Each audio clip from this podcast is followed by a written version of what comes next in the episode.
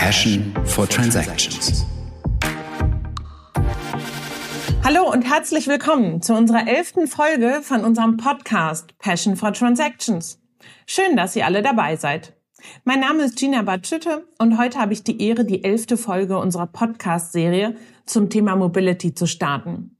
In jeder Episode von Passion for Transactions begrüßt Avato Financial Solutions Experten, die über Sharing, über Subscription, über Mobility-Themen sprechen. Dabei verstehen wir uns als Enabler für Order-to-Cash-Prozesse und sind damit für die einfache Abwicklung von Transaktionen zuständig. Heute darf ich sogar zwei Experten begrüßen. Zum einen Dr. Philipp Scharfenberger von der Uni St. Gallen. Herzlich willkommen. Vielen Dank, Gina. Ich freue mich dabei zu sein. Und heute sogar mit einem zweiten Experten, Matthias Wesselmann, Vorstand von Fischer Appelt. Herzlich willkommen. Ja, auch meinerseits vielen Dank für die Einladung. Mögt ihr beiden euch einmal selbst vorstellen? Vielleicht fängst du an, Philipp. Mein Name ist Philipp, Philipp Scharfenberger. Ich bin 39 Jahre alt, bin Vizedirektor hier vom Institut für Mobilität an der Universität St. Gallen, bin von Hause aus Verhaltenswissenschaftler, also beschäftige mich jetzt schon seit vielen Jahren äh, wissenschaftlich mit der Frage, wie sich Menschen verhalten, wie sie Entscheidungen treffen und das setze ich jetzt auch im Mobilitätskontext ein. Ja, Matthias Wesselmann, mein Name. Ich bin Vorstand äh, bei der Kommunikationsagentur Fischer Appelt und äh, kümmere mich hauptsächlich um unsere Kunden aus dem Bereich Mobilität und Technologie. Bin von Hause aus Medienwissenschaftler und ja, freue mich sehr, mit Philipp an einem gemeinsamen Projekt zu arbeiten. Danke für das Stichwort. Perfekt, Matthias, danke. Und zwar, das wäre auch meine erste Frage, woher kennt ihr euch eigentlich? Und ich glaube, was die Audience auch interessiert, wer hat euch eigentlich zusammengebracht? Das ist eine schöne Frage, Matthias. Ich weiß nicht, ich fange einfach mal an und du ergänzt. Ja. Aber äh, ich freue mich sehr über diese Frage, weil äh, wir uns in der Tat jetzt schon ein bisschen länger kennen, Matthias. Ich glaube, wir müssen uns so circa acht Jahre kennen. 2014 hatten wir zum ersten Mal miteinander zu tun und zwar in einem ganz anderen Kontext. Ich habe damals hier am Institut für Customer Insight, also für Verhaltensforschung, eine Studie gemacht, wo es um Markenführung ging. Und äh, Matthias war damals noch CMO, korrigier mich, wenn ich was Falsches sage, Matthias, CMO von mhm. Bitra. Und wir haben ein Interview damals mit Matthias gemacht, wie man denn erfolgreiche Marken führt. Und das war ein echt spannendes Interview und äh, danach sind wir immer in Verbindung geblieben. Ich würde sagen, da ist eigentlich so eine freundschaftliche Beziehung draus entstanden. Und irgendwann letztes Jahr hatten wir mal wieder Kontakt zueinander und haben beide festgestellt, dass wir aktuell relativ viel im Mobilitätskontext tun. Und äh, hatten so beide den Eindruck, Mensch, da wird viel gesprochen, viel auch gelabert über Mobilität, da muss ich doch mal was tun. Wir wollen richtig Einfluss auf Mobilitätsverhalten nehmen. Und, und so ist diese Zusammenarbeit an diesem Projekt entstanden. Äh, ich weiß nicht, ob du das ähnlich in Erinnerung hast, Matthias, ja. oder wie du es beschreiben würdest. ja, ich wollte gerade sagen, dem ist ja eigentlich nichts hinzuzufügen. Ich erinnere mich auch daran an dieses Interview, an die erste Mail, äh, also sagt es, äh, wir machen was zu dem Thema Markenführung. Ich fühlte mich sehr geehrt, dass die renommierte Universität St. Gallen mich da fragt. Und ja, das war die Zeit. Danach haben wir, glaube ich, habe ich noch mal einen Vortrag bei euch an der Uni gehalten, an einem auch äh, sehr denkwürdigen Tag. Und also so, so ist das entstanden. Und ja, ist wie auch immer, man muss einfach manchmal zur richtigen Zeit am richtigen Ort sein, die richtige Antwort auf die richtige Frage stellen und dann passieren irgendwie tolle Dinge. Ja, und es ist lustig zu hören, Matthias, dass du dich geehrt gefühlt hast. Wir haben uns damals sehr geehrt gefühlt, dass der CMO von Vitra ein Interview mit sich machen lässt. ja. ja. so ist das manchmal, wie man manche Dinge von außen und von innen äh, genau. sieht. Ne? Das ja. ist so mhm. verrückt, ja. Ja. Ich habe das Glück, euch beide heute hier zu haben, ähm, weil Ihr habt es gerade schon ein bisschen anklingen lassen. Ihr arbeitet im Moment gemeinsam an einem Projekt, wo wir auch Teil sein dürfen. Und ihr versteht es nicht nur als Auftrag, die Mobilität zu ändern. Das hattest du zwar gerade schon erwähnt, Philipp. Aber ihr wollt ja auch mehr. Ihr wollt betreuen, ihr wollt beraten. Das ist ja nochmal ein ganz anderer Ansatz. Aber wenn ich dich schon hier habe, Philipp, dann könntest du doch einmal selbst von eurem Projekt und eurem Ansatz erzählen. Sehr, sehr gerne, Gina. Also, ich hatte vorhin schon gesagt, als mit Matthias diese Idee aufkam, lass uns doch was zusammen im Mobilitätskontext machen, war die Idee, wir wollen jetzt nicht den nächsten Stuhlkreis entwickeln, wo wir uns alle über zukünftige Mobilitätsentwicklung miteinander einfach austauschen und das auf einer konzeptionellen äh, Ebene bleibt, sondern wir wollen wirklich Hand anlegen und, und was verändern. Und die Idee, die damals entstanden ist, dass wir uns 20 Haushalte nehmen werden, zehn davon in Deutschland, zehn in der Schweiz, Und diese werden wir jetzt über drei Monate sehr eng begleiten und versuchen, sie hin zu einem besseren Mobilitätsverhalten zu entwickeln. Und wenn ich besser sage, dann meine ich damit insbesondere, dass es ein nachhaltigeres Mobilitätsverhalten wird. Und ich glaube, was, was uns auch bewegt hier, also ich hatte gesagt, von Hause aus bin ich Verhaltenswissenschaftler, was uns am Institut für Mobilität bewegt, ist, wir glauben, viele der technischen Lösungen sind bereits da, um sich nachhaltiger zu bewegen als Individuum. Ich glaube, in vielen Fällen fehlt noch das Wissen oder auch das Verständnis, äh, die Möglichkeiten, diese Lösungen zu nutzen. Und da wollen wir mit anpacken. Da wollen wir Support leisten und diese Haushalte im Laufe der drei Monate hin da begleiten auf, auf dieser Reise. Ähm, wir haben die Bewerbungen für die Teilnahme ja auch unterstützt. Allerdings hörte ich auch nun, dass äh, sich mehr als 300 Haushalte beworben haben. Habt ihr mit dem Ansturm gerechnet? Ähm, also ich muss sogar sagen, inzwischen sind es fast 400 Haushalte. Oh, sorry.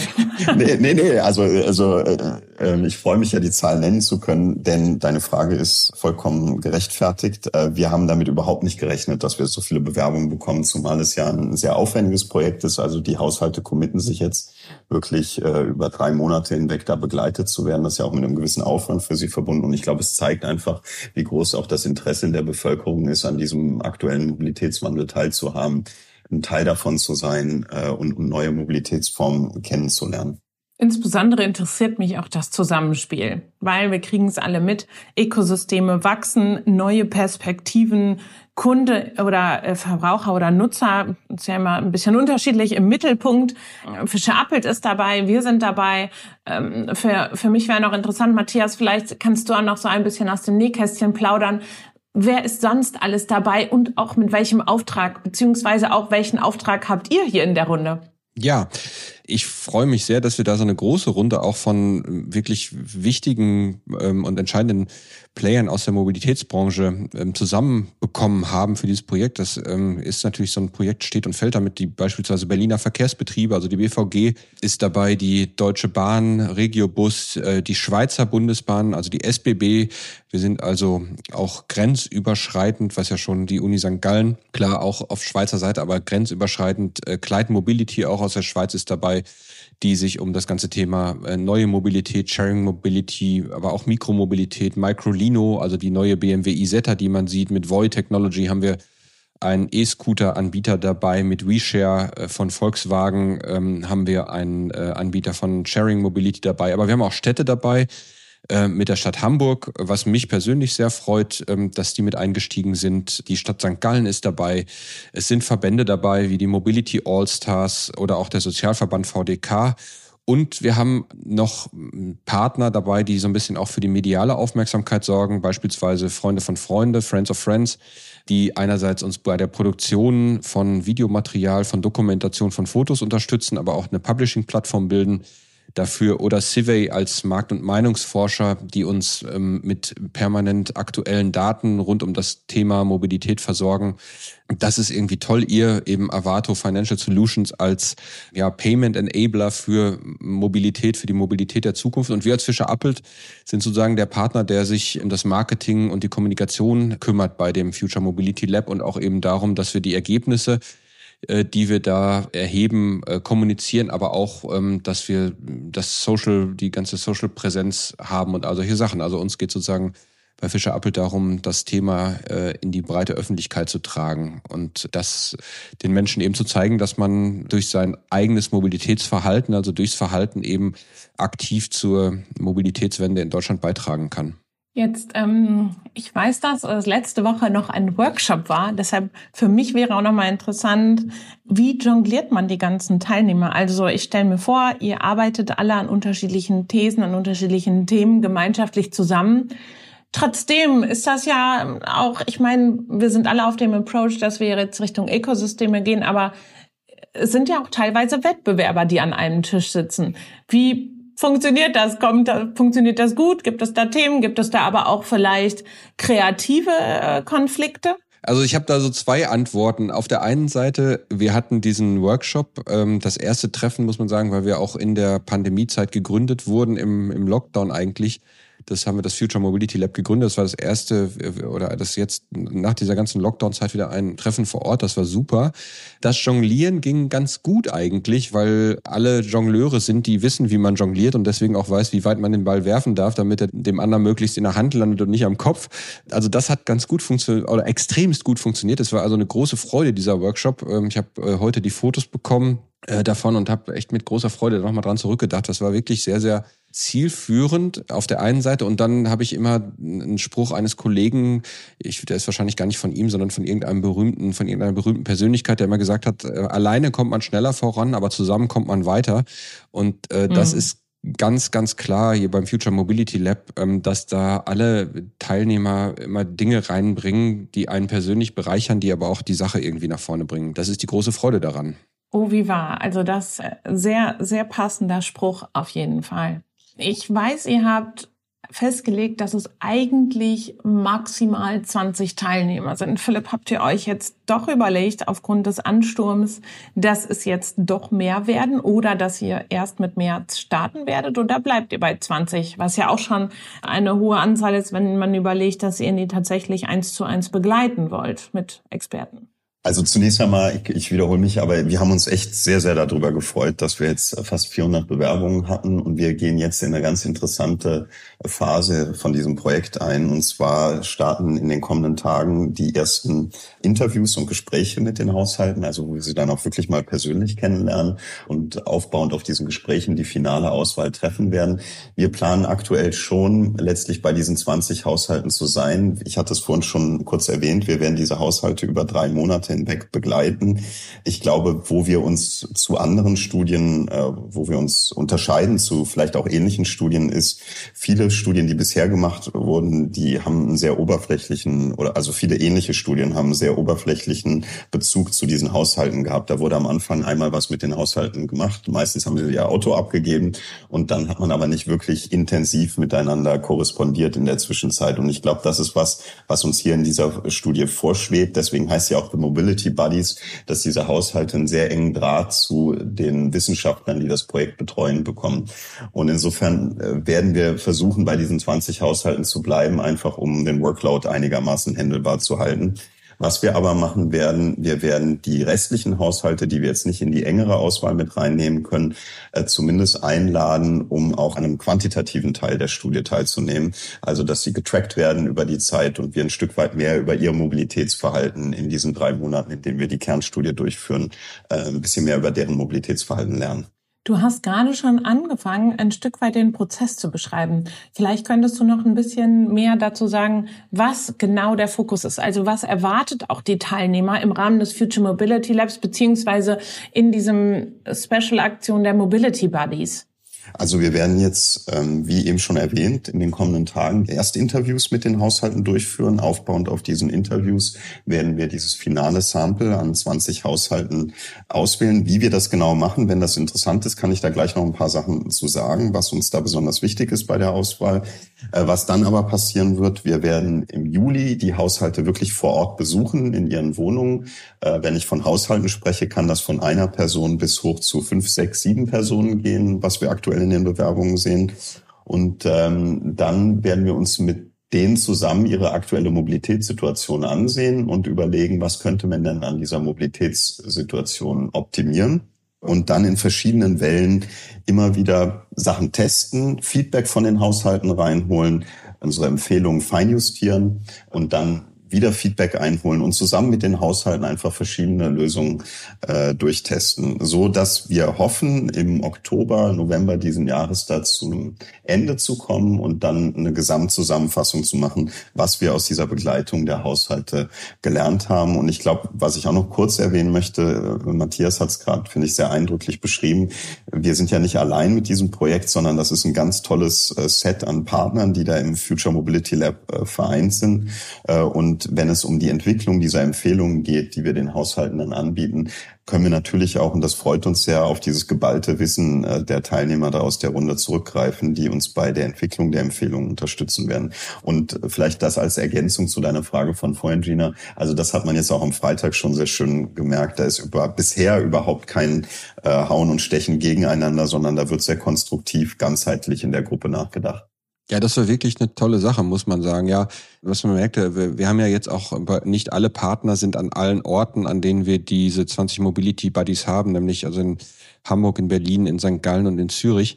Und nicht jeder Partner hat in jeder Stadt auch ein entsprechendes Angebot. Und trotzdem gab es da also dann auch keine Probleme, dass gesagt hat, nee, wollen wir nicht oder sowas. Also das war echt ganz cool. Und ich bin sehr gespannt. Ich finde es es unterscheidet sich eben von vielen anderen Angeboten oder von vielen anderen solcher, ich nenne sie jetzt mal Experimente, die ja häufig einfach nur gemacht werden, um mediale Aufmerksamkeit zu erlangen. Also ich nehme irgendjemandem das Auto weg und gucke, ob er trotzdem noch zur Arbeit findet. Das soll es eben nicht sein, sondern dass äh, dieser verhaltensforscherische Teil dabei, ich glaube, der ist extrem interessant daran zu gucken, was bewegt denn Menschen? Warum wollen sie mobil sein? Wie wollen sie mobil sein? Was bewegt sie vielleicht am Auto festzuhalten? Oder ist es eine gewisse Gewohnheit einfach nur, dass man sagt, wie es immer so ist, wenn man es 50 Mal gemacht hat, dann ist es so drin, dass man dann eine neue Gewohnheit hat. All solche Sachen, das finde ich, glaube ich, das Interessante daran. Und das ist auch der Aspekt, der uns dann sicherlich hilft, auch aktiv was für die Mobilitätswende zu lernen, wenn wir nämlich genau wissen, wie man es machen muss und nicht nur Hypothesen hat, sondern am Ende auch einfach äh, empirische Daten hat, ähm, wie das funktioniert. Da noch als Ergänzung, Tina, du musst aufpassen, wenn du uns einmal anpiekst, dann hören wir nicht mehr auf, darüber ja, zu sprechen, weil es uns so Spaß macht. Äh, aber ich glaube, äh, um als, als also ich finde, Matthias hat das eben sehr schön beschrieben.